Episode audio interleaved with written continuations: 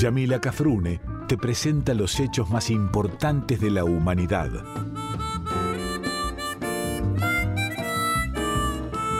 Por Folclórica 987 escuchás Contame una historia.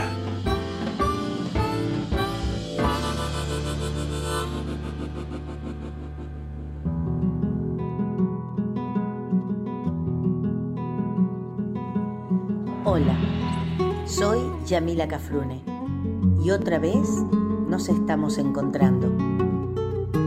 Vos desde tu casa y yo desde la folclórica de Nacional.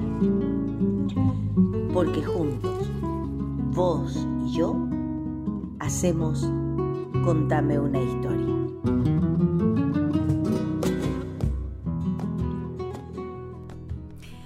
Hola queridos y queridas amigas, nuevamente con ustedes compartiendo otro Contame una historia.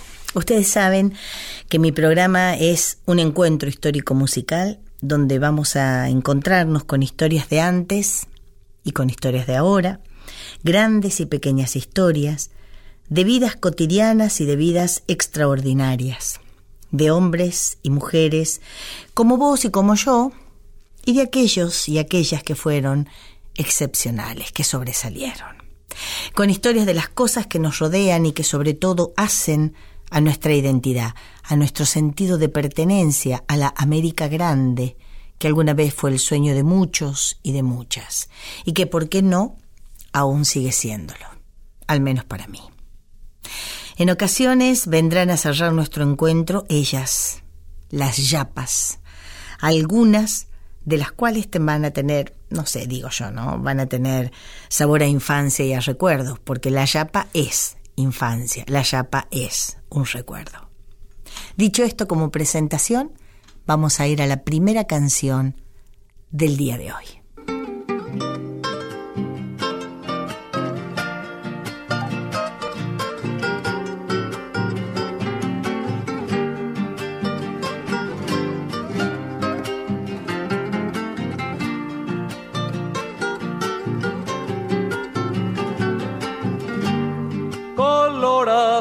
Del monte dos mil salieron, la huella de la pampa fueron abriendo. A la huella, a la huella de los desiertos, ocupen el camino de los chilenos.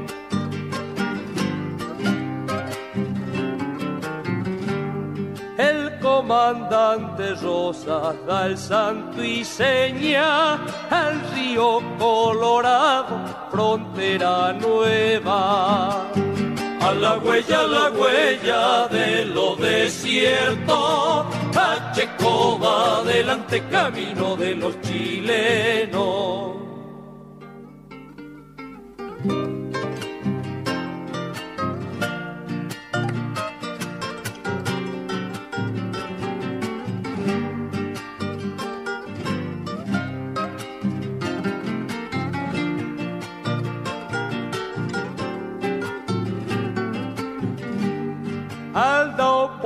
La derecha, Quiroga al centro, Rosas por Buenos Aires, el sur es nuestro.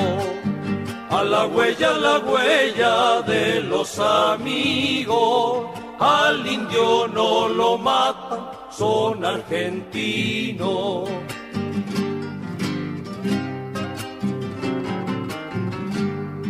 Tierra de las manzanas, así le llaman, hasta Leuquén llegaron, casi no paran.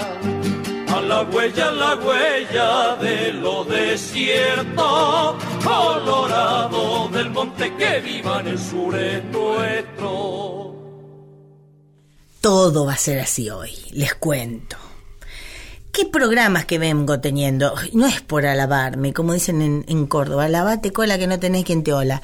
Pero mamá, el, programa pasado, un patriota, un tipo que habla y exuda patria. Él transpira y transpira en celeste y blanco. Y eh, el fin de semana ante, anterior me fui a cantar primero a Santa Fe el sábado y el domingo tuve la grata, pero la gratísima, el, grato orgullo, el grato, la grata sensación, actividad, experiencia de ir a cantar a un lugar que él me va a decir y ella, porque son dos mis invitados, me van a decir cómo se llama en realidad. Ella se llama Débora Martínez y él se llama Oscar Monjes. Oscar es el coordinador general. Primero, buenas tardes a los dos. Buenas tardes. Hola Yamila, ¿cómo estás? Bien, la gente sabe que el programa va grabado, así que si por ahí nos confundimos y decimos buenas noches, no importa. La gente mía sabe que yo lo vengo a grabar a la Radio Nacional. Este, pero mm, yo quiero que me digas, Oscar, eh, coordinador, porque yo te decía mal, yo te decía director y no es. Vos me corregiste, me dijiste no, Yami, soy coordinador. Coordinador general del Museo Histórico Municipal, Brigadier General Don Juan Manuel de Rosas. Ni más ni menos. Me, me suena ese muchacho, creo que va a pasar a la historia. Creo, me parece que tiene grandes posibilidades. Lo mismo decíamos con el tigre la vez pasada. Me encanta que estén aquí porque lo que más me llena de orgullo no es el cargo que él ocupa y que ella humildemente me dice yo lo acompaño. Eh, lo que más me llena de orgullo es la edad de estos dos eh, individuos e individua. No deben tener, si, si les digo que tienen 35, mm, es vie- son viejos, ya tre- 35 es viejo, deben tener, Yo 26. mira, 33. ¿qué te dije? Bueno, y son archi recontra patriotas, están en un lugar que está recuperado, ellos me van a contar, yo les voy a hacer las preguntas, yo algunas respuestas ya las sé, porque se las hice en el lugar que fui a cantar, que fue el museo. Pero se las voy a hacer porque la gente, no toda la gente que nos escucha, eh, puede saber que existe. Ejemplo uno, yo. Yo no sabía que existía este museo municipal que está ubicado ¿dónde? Ustedes repártanse las respuestas. Bueno, primero que todo, saludarte y agradecerte esta invitación, Yamila. Creo que eh, es un orgullo para nosotros haberte tenido en el Museo Mi Rey del Pino. Ya le adelanto a la gente de dónde venimos, Sí. de La Matanza, Mi Rey del Pino, eh, donde empieza el distrito. Ahí donde empieza el distrito de La Matanza. eh, y formo parte de la conducción del, del Museo Histórico Municipal Brigadier General Don Juan Manuel de Rosas, como te contaba, que fue una casa, una estancia que tuvo el brigadier, que compró ya hace mucho tiempo, hace más de 200 años, en 1822, con un grupo de firmas, Terrero y Dorreo, y se asentó ahí, digamos que hace más de 200 años llegó a La Matanza. Es decir, que el tipo no solamente era federal de la boca para afuera, sino que compraba así, así por toda la provincia. Me acabas de dar dos, dos apellidos que también me los diste el, el domingo que fui a cantar. Eh, agradecerle a Cultura de la Nación que llevó el camión cultural, que es un cacho de camión, es una maravilla. Sí, es hermoso. Es hermoso, podemos ir a cantar tranquilos y cantores, cantoras, can- can- no sé cómo se dice, eh, eh, cuando vos hablás, este, viste que es una nueva forma de hablar cuando no hay un género masculino y femenino, sino eh, generalmente, que es con la, le, el. Sí, la bueno, E. no sé cómo se dirá cantores en ahí. Pero Gente que bueno, canta, Gente que canta. cantantes. Exacto, cantantes. Este, quédense tranquilos que el sonido del camión cultural es maravilloso, es, ja- es genial. Hay que sacarse el sombrero. Me nombraste, digo, para retomar y no irme por las ramas, dos apellidos importantes. No solamente don Juan Manuel de Rosas, que ya lo tenemos. Me nombraste Terrero y me nombraste Dorre, eh, Dorrego, Dorrego, sí. bien digo. Terrero, pero Terrero a mí me suena también porque era de la familia de, de la hija de, de don Juan Manuel. Exactamente, fue pareja de, de Manuelita, Manuelita. de la hija de, de Rosas y Encarnación Escurra, y fue un compañero que tuvo incluso en el exilio. A mí me parece que para que la gente por ahí pueda entenderlo un poco más, aquellos que todavía no, no conocen bien la historia de Rosas, podemos contextualizar un poquito, si te parece. Me parece bárbaro. Yo cuando te haga esta ceñita del redondo, es que redondeemos, no para que cortes, capaz que cortas la respuesta, pero la continuamos después de la canción. Muy ¿Eh? bien, Ah, pero perfecto. Empezá, me- que me encanta. Es que la figura Yamila de Juan Manuel de Rosas eh, entra en juego en la política de maneras particulares y encuentra adeptos y unos cuantos que por ahí no lo son. Eh, pero lo que hay que entender es que él eh, llega, si se quiere, a la parte política a partir de 1829, eh, luego de la guerra con el Brasil, una guerra que derivó después de varias eh, discusiones en el fusilamiento justamente de Manuel Dorrego en Navarro, provincia de Buenos Aires, sin juicio ni sumario alguno terminaría en manos de Juan Galo de la Valle, un fusilamiento eh, que es una de las grandes injusticias de la historia argentina. Después de eso, un año después, Juan Manuel de Rosas entra en la vida política y se transforma en gobernador de Buenos Aires, ni más ni menos. Pero anteriormente ya había tenido algunas incursiones. El contexto político y social que vivía en ese momento el país, que todavía no lo era como tal, sino la Confederación Argentina, recordemos que en 1776 se crea el Virreinato del Río de la Plata y él ya en 1806 y 1807 participa activamente de una manera de ayudante en las invasiones inglesas. Dice que el tipo ya era patriota desde chiquitito. Totalmente. Bien. Esto es muy importante porque en 1827, en el contexto previo al inicio de la guerra civil que estallaría entre unitarios y federales, Rosas era un dirigente militar, representante de los propietarios rurales, socialmente conservadores, identificados con tradiciones colonialistas en la región todavía. Estaba alineado a una corriente federalista proteccionista y además con una influencia librecambista que pregonaba el Partido Unitario. Digo, tenía como un cúmulo de cuestiones. Hablando en criollo, eh, como se habla en este programa, había dos modelos de países, unitarios y federales. Los unitarios querían el centralismo de la provincia de Buenos Aires y los federales justamente abonaban por eh, la autonomía de las provincias. Bueno, Después de la canción que vamos a escuchar ahora, yo quiero que me expliques, porque cuando yo iba a la escuela, porque a ver, hay que decir que Oscar y vos también, Debo, son este, profesores de historia. Entonces, no es que están hablando porque dicen cómo se lo aprendió de memoria, no, los tipos saben.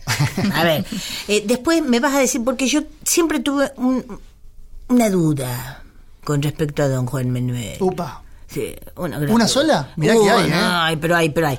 Vamos ahora, le vamos a pedir a nuestro querido Diego que ponga otra canción y volvemos con Débora y Oscar. 1838.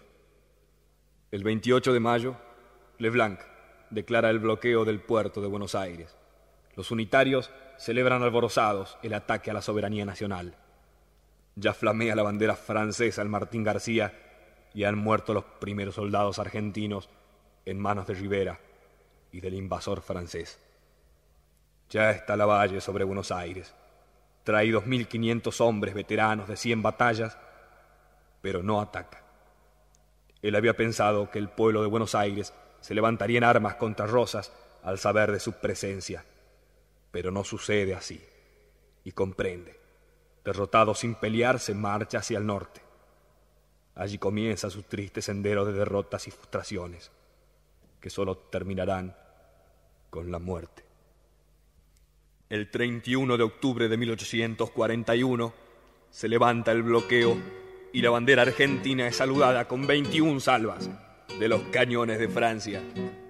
Año 1844. A partir de ese año, Rosas prepara la defensa del Paraná, pues ya conoce las intenciones que abrigan las potencias europeas de declarar la libre navegación entre los ríos interiores la principal fortificación está en la vuelta de obligado. A las 8 y 30 del 20 de noviembre se inicia el ataque extranjero. Mansilla proclama a las tropas. Allá los tenéis. Considerad el insulto que hacen a la soberanía de nuestra patria. Al navegar sin más título que la fuerza, las aguas de un río que corre por el territorio de nuestro país. Pero no lo conseguirán impunemente. Tremola en el Paraná el pabellón azul y blanco y debemos morir todos antes de verlo bajar, de donde flamea. La banda de patricios comienza a tocar los compases del himno, que es coreado por todos. Oh, juremos con gloria morir. Entonces Mansilla da la señal de fuego con el tradicional ¡Viva la patria!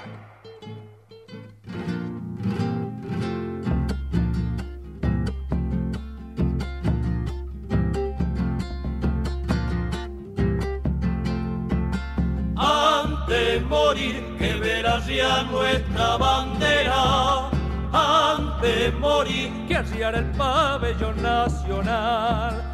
No han de pasar, dijo Mansilla su patricio, no han de pasar aguas arriba del Paraná. Suena el clarín, flamea lo alto la bandera suene el clarín, o juremos con gloria morir.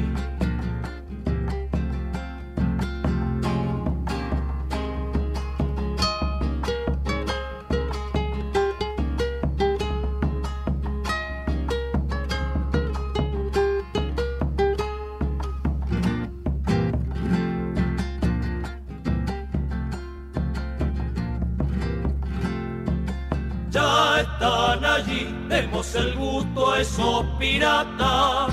Ya están allí, de arriba no se la han de llevar. No han de pasar, está de pie toda la patria. No han de pasar, aguas arriba del Paraná.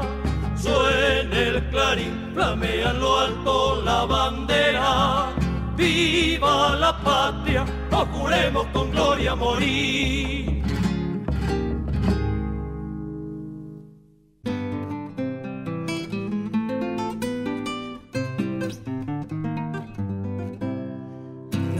Noventa buques mercantes, veinte de guerra, veinte de guerra.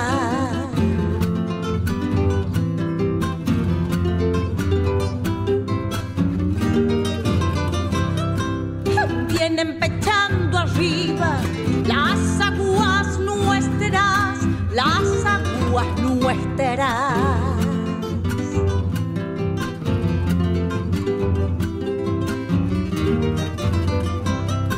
Veinte de guerra vienen con sus banderas,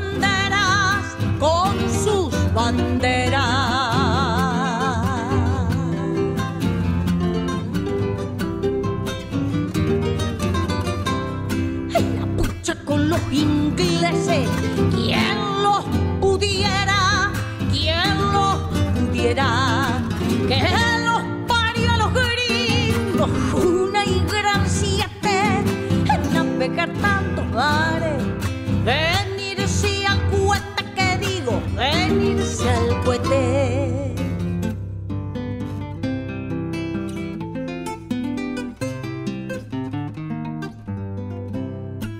A ver, che Pascual Echagüe, gobernadores, gobernadores. Que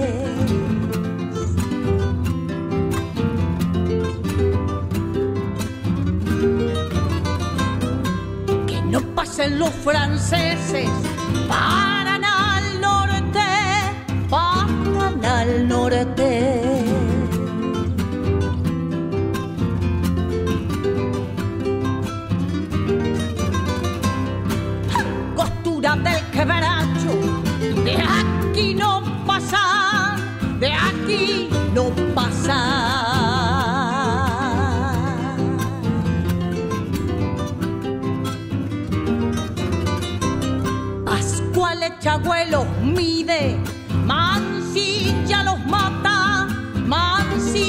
los mata. Que los parió a los gringos, una y gran siete, en navegar tantos mares, en irse al cuete, que digo, en irse al cuete. Se vinieron al cohete eso, ¿eh? Y parece que sí. bueno, me estabas contando que don Juan había empezado ya como representante de un grupo, después de haber peleado en, en las invasiones, como representante de, de, un- de hacendados, cuando el país estaba recién con la famosa brecha, a ver. Es decir, la brecha no viene de ahora. Me suena particular esa palabra. Claro. Y, y la duda que yo te decía que tenía era porque como él representaba a los hacendados, era muy... eh, A mí me, Mis compañeras de clase, mis compañeros me decían, pero entonces él era unitario, porque si representaba a los que más tenían, que siempre se identificó el unitarismo con el, obviamente, centralismo sí seguro, pero con la gente que más dinero tenía. Eh, era un- era una mosca blanca entonces el tipo.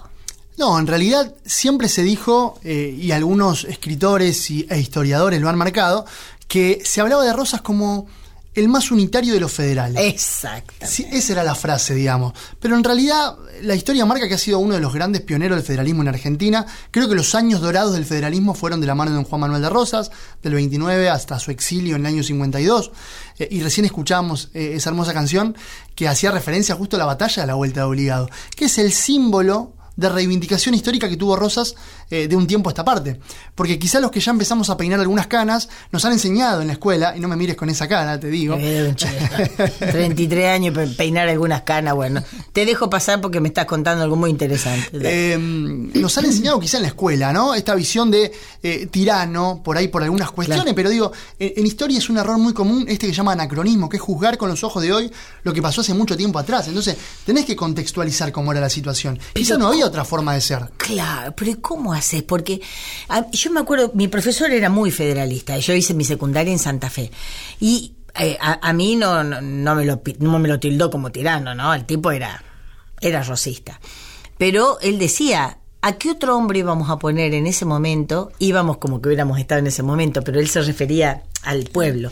¿A qué otro hombre iban a poner que tomara las riendas del país de la manera, haciendo cosas que, bueno, las podía hacer Juan Manuel de Rosas nada más. Las hubiera hecho otro y los hubieran dicho otra, que estaban peor o que hubiera estado bien, estaba bárbaro.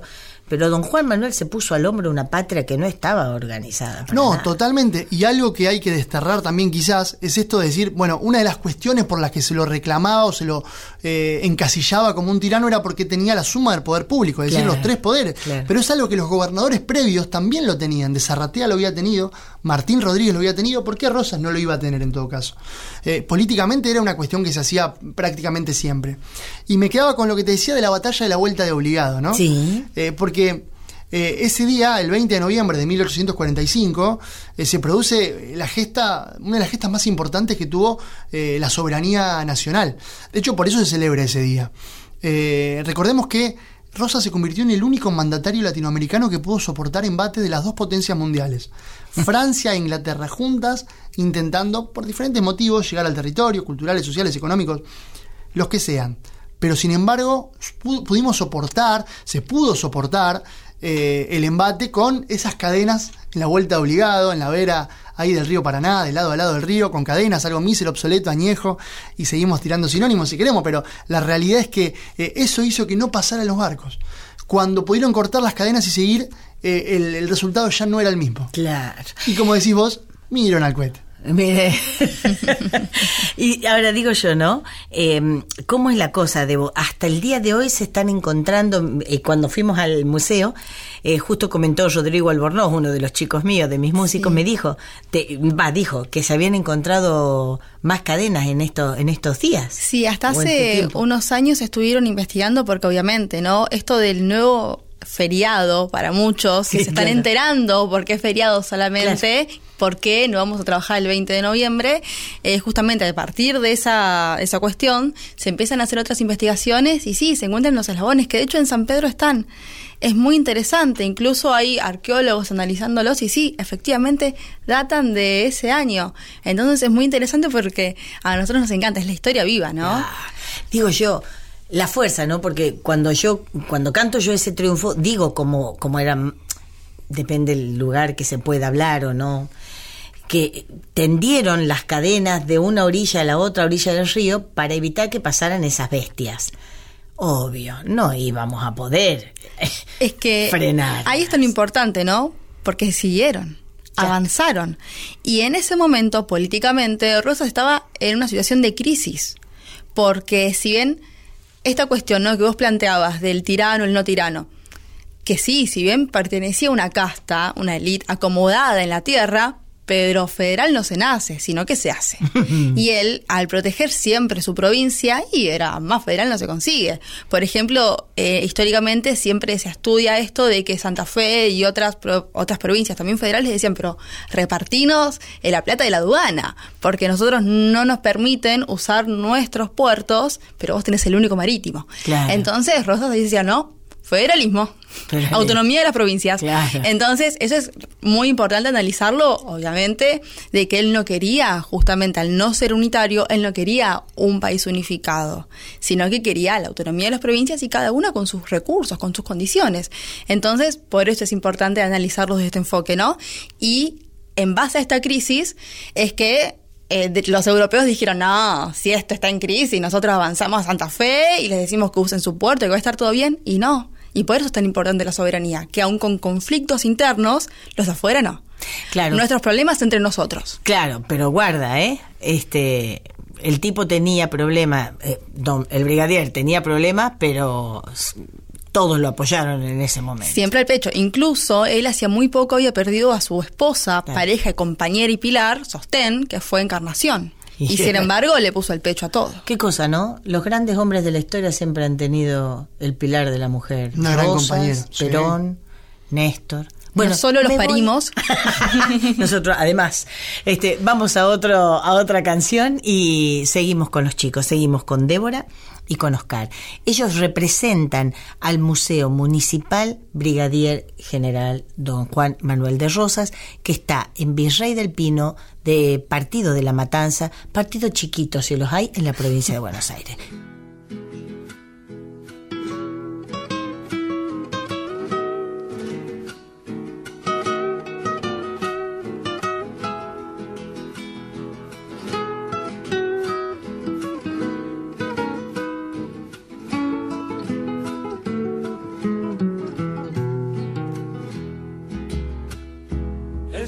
Enciende la noche su cielo y el sol galopa tras la tarde. La luna comienza la pampa a mirar como una tierna madre. Los hombres descansan, el río se va cantando por su cauce. Mi sangre y mi vida por mi patria doy. Soy argentino y siento la gloria infinita de ser federal. Llanito montonero, envuelto en su poncho, mi jefe estará soñando cara al cielo. Viva la Santa Federación, que mueran los traidores, que nunca mancillen al blanco y azul del cielo los colores. Será tu custodia la flor federal, razón de un pueblo noble.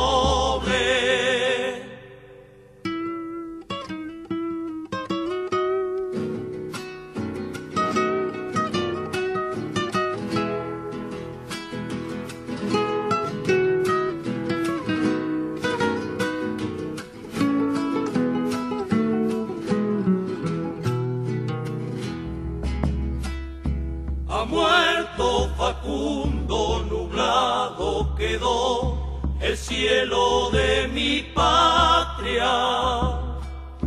La tarde se viste de rojo punzó, viva la santa causa. Religión o muerte, la muerte triunfó, llevaremos venganza. Rivera se anima, nos quiere invadir, por el Brasil se asoma. El oro de Francia lo apura a venir y a su pueblo deshonra. A Oribe lo vence, pero no podrá con Juan Manuel de Rosa viva la Santa Federación, que mueran los traidores, que nunca mancillen al blanco y azul del cielo los colores. Será tu custodia la flor federal, razón de un pueblo no.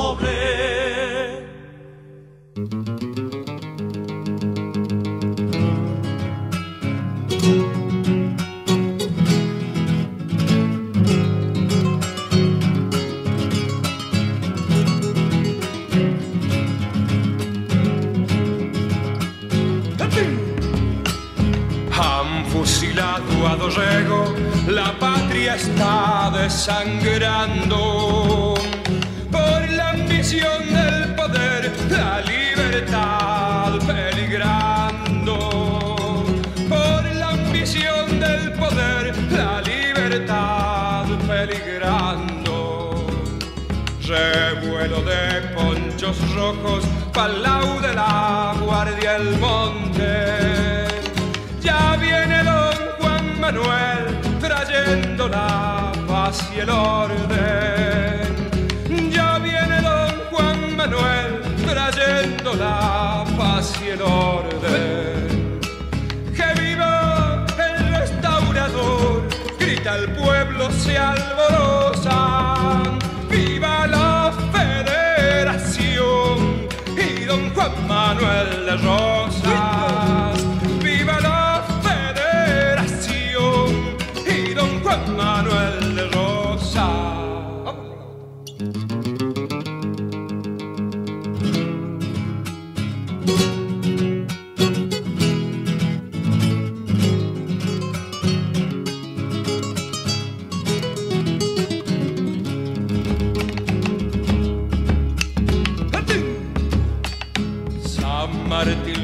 Su sable fundido en la independencia como premio a su valor, su patriotismo y nobleza. Como premio a su valor, su patriotismo y nobleza. Porque serviles inciensos nunca quemó por su gloria. Don Juan Manuel sepultado en nuestra historia. Don Juan Manuel ha quedado sepultado en nuestra historia. ¡Que viva el restaurador! Grita el pueblo, se alborosa. ¡Viva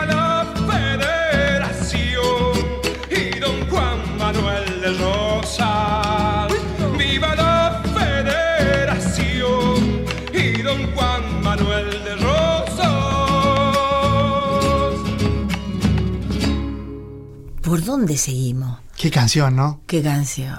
Qué canción y lo que me estaban diciendo ustedes, bueno, de lo que me decía eh, la niña, lo que me decía Debo, de, de- de que todavía se siguen eh, viendo, eh, eh, eh, podemos ir a ver las cadenas encontradas en San Pedro. Sí, es además San Pedro es un lugar también. hermoso, sí. Para Bien. pasar un día en familia es fantástico. Fantástico. Tam- igual que el museo El. Brigadier del, del Virrey del Pino. Ese museo que me decías vos que yo te corté eh, fue una de las casas que compró don Juan Manuel.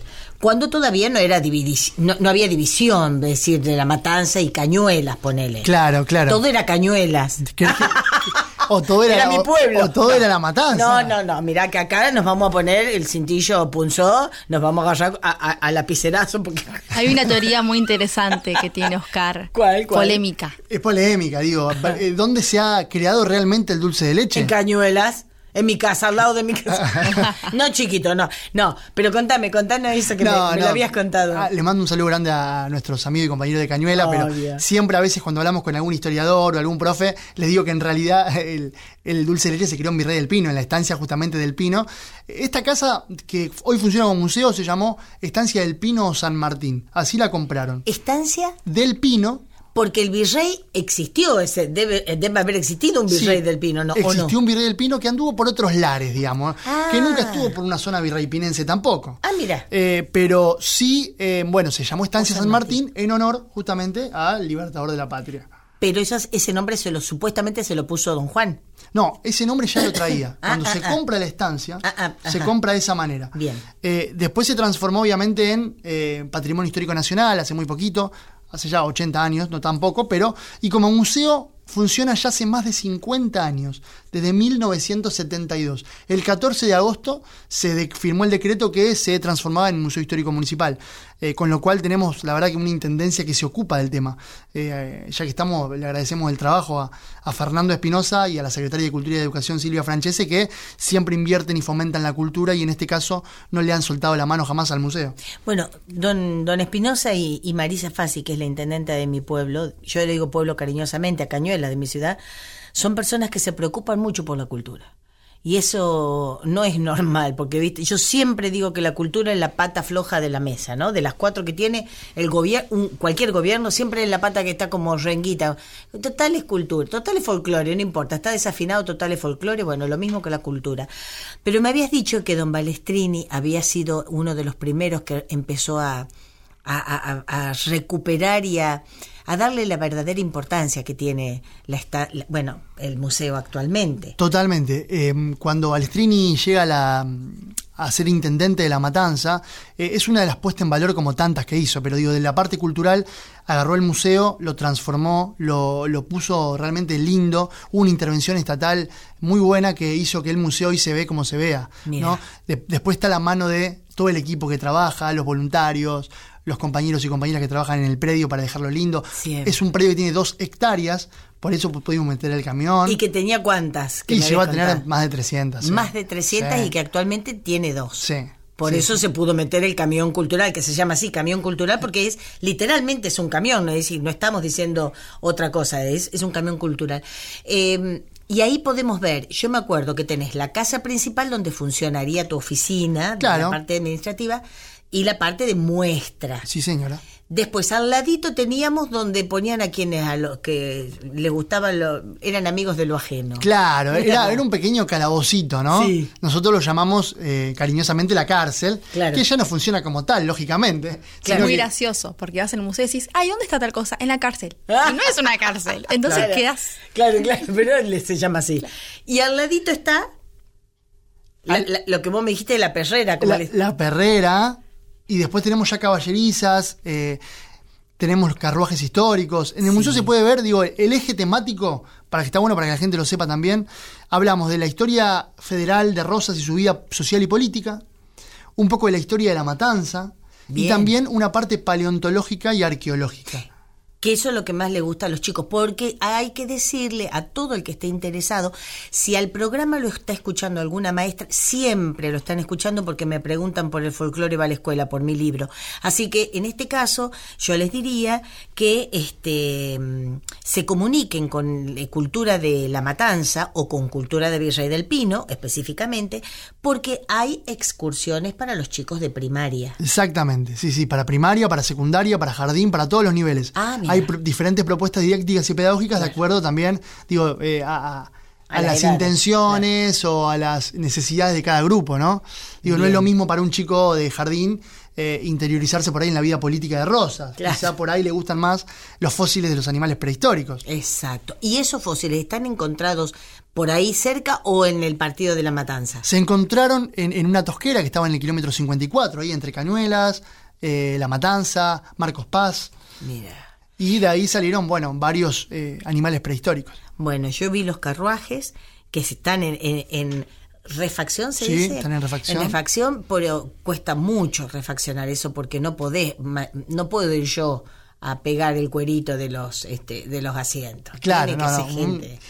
Alguien que se encargue específicamente de eso, un coleccionista, un restaurador, Un valga la redundancia, ¿no? Y mira, en, el resta- en la casa del restaurador se necesita un restaurador. Pero también vi este, una cosa que me llamó mucho la atención y que uno de mis chicos te dijo, yo vi uno en una página en internet, no vamos a decir el nombre porque no nos patrocina.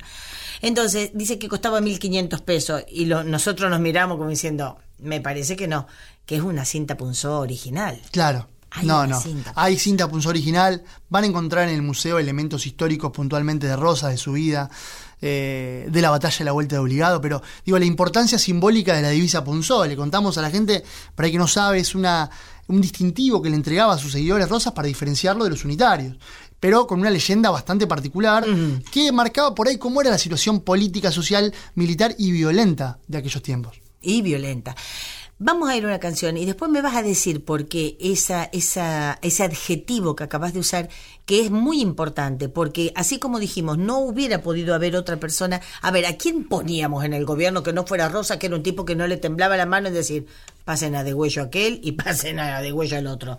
Porque había que tener Sí. eh, lo- el- las orejas bien puestas, dirían los, los gallegos, los cojones bien puestos para poder dar esa orden en el gobierno, ¿eh? A ver, no cualquiera. Entonces, también había una violencia en los dichos y en la forma. También había una violencia en la creación de, la mazor, de, la mazor, de los mazorqueros con nada más y nada menos que una mujer a la cabeza. Totalmente, Bueno, así que. Dieguito, vamos a las próximas canciones y vamos a los chicos otra vez hablando de don Juan Manuel de Rosas.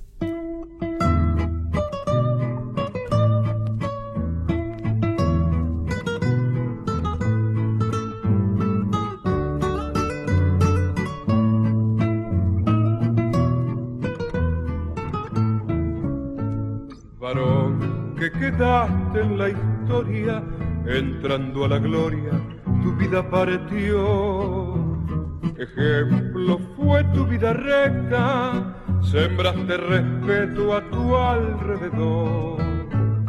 Los hombres con sus conveniencias trataron con saña tu imagen borrar mas solo así consiguieron que el pueblo conozca la justa verdad.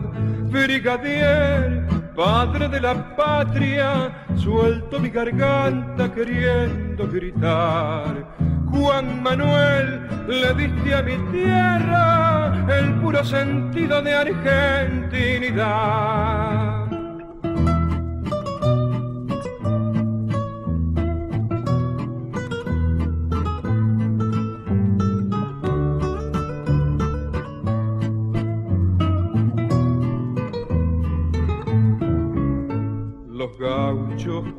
Te acompañaron seguros estaban de tu integridad.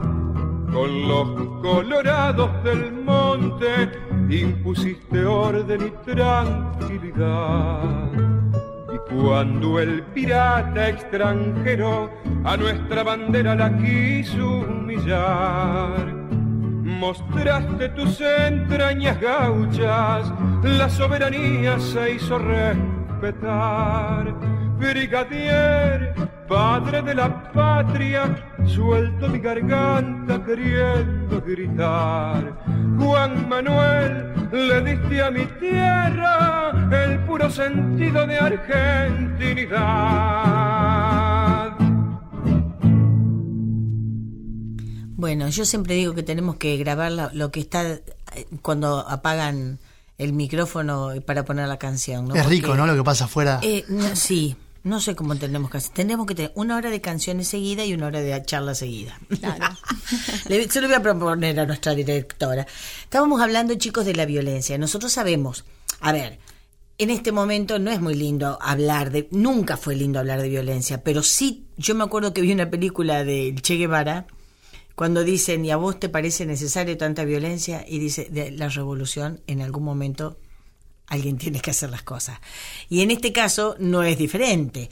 Eh, doña Encarnación Escurra era una mujer muy diferente de las mujeres de la época, ¿no? Sí, ahí me, me interesa mucho una situación de la historia, ¿no? Donde hay un impas entre la primera gobernación de Juan Manuel y la segunda, donde a Juan Manuel se lo llamaba en una situación de crisis, ¿no? Sí, sí, Entonces, como claro. estaba todo bien, dijeron, bueno, prescindimos de sus servicios. y bueno, crisis política y en los diarios de la época, ¿no? En los periódicos, permanentes ataques entre federales y unitarios, pero amenazas de muerte. De hecho, si lo quieren googlear, es Claro, muy sí. interesante. Entonces se empezó a correr un rumor porque se empieza a enjuiciar a los directores de esos diarios, ¿no? A quien, a los editores, de dónde venían, porque era todo muy anónimo. Entonces, Encarnación ve la situación y arma toda una supuesta historia de que ese día iban a enjuiciar a Juan Manuel de Rosas. Entonces hubo una manifestación terrible, muy violenta, obviamente, la tenían armado, Claro, tenían sí, un sí. grupo de choque, como se dice ahora. Entonces dijeron, bueno, ante esta crisis tiene que volver el restaurador. Y después en una carta, eh, porque justo Juan Manuel, por supuesto, estaba en una de esas campañas militares que él seguía haciendo y en una carta escribió a uno de sus amigos, yo ya le dije a Juan Manuel que si me descuida, le armo una revolución también a él. una mujer Era- con... Por eso, no, no era con como las la- polleras puestas. Claro, porque en aquella época las mujeres no era como ahora que ni siquiera podíamos dar una opinión. Capaz que la opinión era sobre el punto cruz que estábamos haciendo en ese momento, bordando. Y habla mucho de él también eso. Y sí, eh, eh, a ver, habla de dejarle eh, manejar una parte de su vida muy importante que era la parte eh, pública, si se quiere, y la parte, entre comillas, privada u oculta con la- lo- los mazorqueros, porque los mazorqueros este, respondían a Doña Encarnación. Sí, la sociedad patriótica, restauradora. Claro. ¿Y qué dice el, el- porque me quedó eso, qué dice el, el cintillo punzó? Que era como una especie, es justamente cintillo porque es una cinta roja grancha que vendría a ser, entre comillas, una especie de escarapela federal. Claro, exactamente. ¿Y, y qué decía? ¿Qué dice la que vos Muerte a los salvajes y asquerosos unitarios. Tomá. Fuerte. La que tenemos en el museo dice también muera el loco traidor salvaje unitario de Urquiza. Eso es todo lo que dice. Porque en el año 51, 1851, de esa divisa Punzó, que eh, nos marca la cúspide del enfrentamiento entre, entre Rosas y Urquiza, que terminaría con, obviamente, el exilio de Rosas y, y el derrocamiento, ¿no? Terminó sus días en Southampton, Inglaterra, eh, hasta encontrar la muerte. Hace muy poquitos días se conmemoró, se conmemoró justamente 14. un año más, Vos me exactamente. mandaste, sí, me mandaron ustedes eh, eh, un, una- un- no sé, un flyer. Un flyer, sí, exactamente, un flyer. Este, por, por, por WhatsApp, pero este, morir de esa manera y hay algo muy, muy rico para quien no ha podido, bueno, sepan que los, eh, que el tigre, que estuvo, estuvo con nosotros en el programa pasado, y me estoy refiriendo a, a Rimoldi Fraga, eh, fue el presidente de la Comisión Popular, no era una comisión militar, popular, para la repatriación de los restos de don Juan Manuel. Y yo le dije, Tigre, pero era necesario que estuviera en la Recoleta. Juan Manuel de Rosa en la Recoleta, ¿no sería fantástico que descanse en uno de sus lugares? Mira vos lo que sería que descansaran los restos de don Juan Manuel en Virrey del Pino. Uf, Que estuviera ahí, en la que fue su casa. No te digo en el rancho que trans- trasladaron o transportaron en camión, que está en, en- en San Miguel del Monte. Que también, no sé, ¿cuál, ¿ese rancho también era de don Juan Manuel? sí, sí, también fue, fue propiedad de él. Pero Ahí su infancia, vivió su infancia en algún momento. Ah, claro, claro. El rancho, ese que está en San Miguel del Monte, es el rancho de la infancia de don Juan. Exactamente. Y este que ustedes están es Ya de adulto. de Claro, adulto. la compra en Una de sus 1822, propiedades. como, como te contaba, eh, y tiene, bueno, tres etapas de construcción. Para que contamos a la gente, es, es realmente muy grande la casona. No es, eh, no estamos hablando de una casa bastante chica, el museo es bastante grande. Eh, y tiene dos plantas además, digo, eh, es muy importante y, y verlo realmente es un diamante en bruto, Sí. es un, un recorrido a la historia, es perderse un rato en el, en el tiempo, ¿no? Ojalá que ese diamante nunca se transforme en un brillante. No, Porque si el, el diamante hay que pulirlo para que se transforme en un brillante. No lo pulan, manténganlo chicos, porque si lo pulimos vamos a hacer a- algo de plástico y eso tiene que seguir siendo patria. El, el, el museo municipal, don- el brigadier don Juan Manuel de Rosas, kilómetro 40 de la ruta 3. 40 de la ruta 3. ¿Se puede ir a visitar? Claro que se puede ir a visitar, está abierto a partir de los martes, ¿sí? Los martes a partir de las 9 de la mañana la gente se puede acercar. Martes Eh, a... De martes a viernes. Martes a viernes, Sí. bien. Recibimos visitas de escuela. Eh, la verdad que está teniendo una vida cultural muy importante eh, y, estamos muy contentos por esta decisión, ya te digo, política de tanto del intendente como de la secretaria de Cultura y Educación. Perfecto. Chicos, un teléfono donde la gente, porque, o, o que googlean. Claro, que lo busquen en las redes ah, sociales. perfecto, perfecto. Entonces lo buscan en las redes sociales así, Museo Municipal Brigadier Don Juan Manuel de Rosas, o que pongan Museo de Rosas en Virrey del Pino y te va a saltar. En Facebook aparece eh, Museo, como dijiste vos, Brigadier General Don Juan Manuel de Rosas, y en Instagram es arroba colección museo. Sí. Eh, poner rosas, casas de Sí, rosas y te va a sí, aparecer. sí, es decir, de alguna forma la gente se va, va a poder llegar a ellos, eh, este, a ustedes. Y la pregunta es, ¿a vos te gustó el museo? A mí me encantó. Tiene unas rejas que no están soldadas. tiene unas puertas, los techos que se han tratado de reconstruir, como me decían, de la misma manera que estaba. Es una casa con techos altos, bien al estilo de ese momento. Me contaba Débora en un momento dado, cuando íbamos a donde estaban los carruajes, que habían picado la pared para que se viera no solamente el en- eh, que está basada en barro, que está Sí, asentada. asentada en barro, sino el anchor, dirían los cordobeses, de la pared. Es como la mía, que tiene, eh, ¿cuánto que dijimos que tenía? De 45 De será. cuare- claro, de 45. Mi casa también tiene eso. No perteneció a Rosas, pero bueno. A mí lo que más me interesa, de hecho yo lo conocí en la adolescencia, ¿no? Justamente una de estas visitas guiadas tan importantes que se hacen en la cultura, el porque te marca, ¿no? Yo de hecho estoy convencida de que una parte de mí eligió ser profe de historia por esa visita. Mira. Pero ahí hay una capilla También. una capilla que se mantiene muy bien y lo más importante eh, para mí es que esta capilla era la única en muchos kilómetros Mira. y era un parador muy importante en los recorridos de la zona.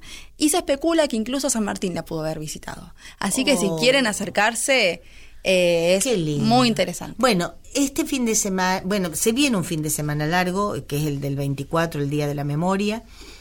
Así que eh, el 24 estaremos en la marcha que corresponde, pero después, si tienen ganas, pueden ir a visitar este en algún momento y sería lindo que los chicos y las chicas, los pibes y las pibas, vayan acá a, Miren, tengo un pibe y una piba acá que están hablando de historia eh, y que son quienes están encargados. Oscar está encargado, coordinador general de este museo. Yo agradecidísima de que se hayan tomado la molestia de venir hasta Capital Federal a nuestra casa de Maipú 555, que es la folclórica de Nacional, la Radio Nacional en realidad, Claro. hablar eh, sobre esto que es tan importante a, a- a mi vida, tan caro a mis sentimientos y tan caro al sentimiento de todos y todas las argentinas. Muchísimas gracias. No, el agradecimiento es nuestro, Yamila, eh, por, por hacernos parte de esto, por di- difundir la historia rosista, por difundir el trabajo del museo y por eh, tenernos en cuenta nosotros también para, para charlar, para compartir y, también abrirnos la puerta de tu casa, porque esta es parte de tu casa también. Es mi casa, sí señor. Bueno, a todos ustedes decirles muchísimas gracias, como siempre, como siempre, a las orejas que están del otro lado, decirles gracias por acompañarme y acompañarnos en este caso un sábado más. Eh, Diego Rodríguez estuvo hoy operándonos con bisturí que es de la rock, pero no importa, el tipo se vino a hacer nada más. Mirá qué programa te hiciste, de rosas. Así un programa suavecito te vine. Sí, Diego, te tengo que agradecer, muchísimas gracias. Y ustedes saben que a mí me gusta siempre terminar con una frase todos los programas del año. En este caso es una, un verso, el, el último verso de una estrofa de un poema de Amado Nervo, que dice, y si es mucho el horror de los fantasmas que ves, cierra los ojos y arremete. Nos vamos, pero antes canciones. Gracias y será, si Dios quiere, hasta el programa que viene.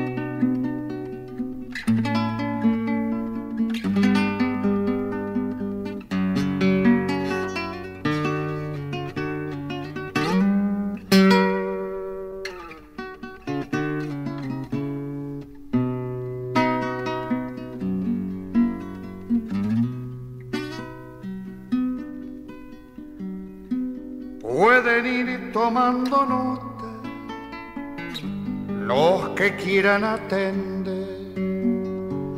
Voy a cantar con placer lisonjas para un patriota. Bien a lo lejos se nota que soy del suelo un pedazo, pero que quiere amigazo el que nació pa' cantar nunca se debe callar, ni aunque lo den trenalazo.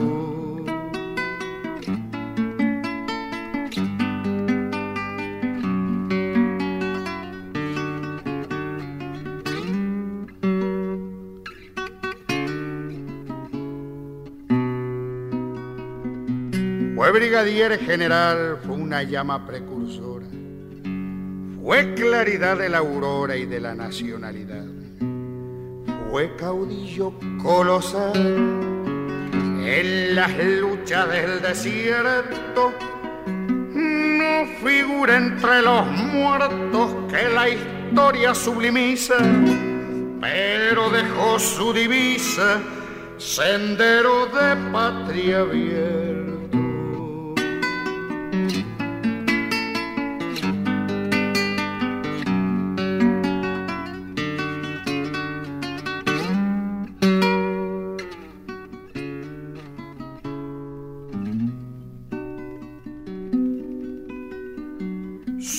Sombrero en mano y de a pie, saludo al restaurador con el respeto mayor con que su causa abracé. Soy nacido en la merced, federal sin vuelta de hoja, alzo la divisa roja, pendón del argentinismo, emblema de patriotismo y libro de limpia foja.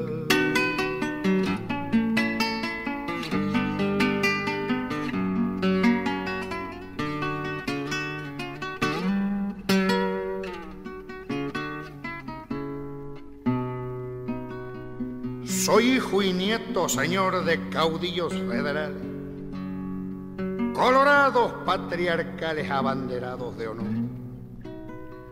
Vaya este canto hecho flor a deshojarse en la glosa. Es la ofrenda respetuosa de un cantor agradecido, el recuerdo bien querido de don Juan Manuel de Rosa.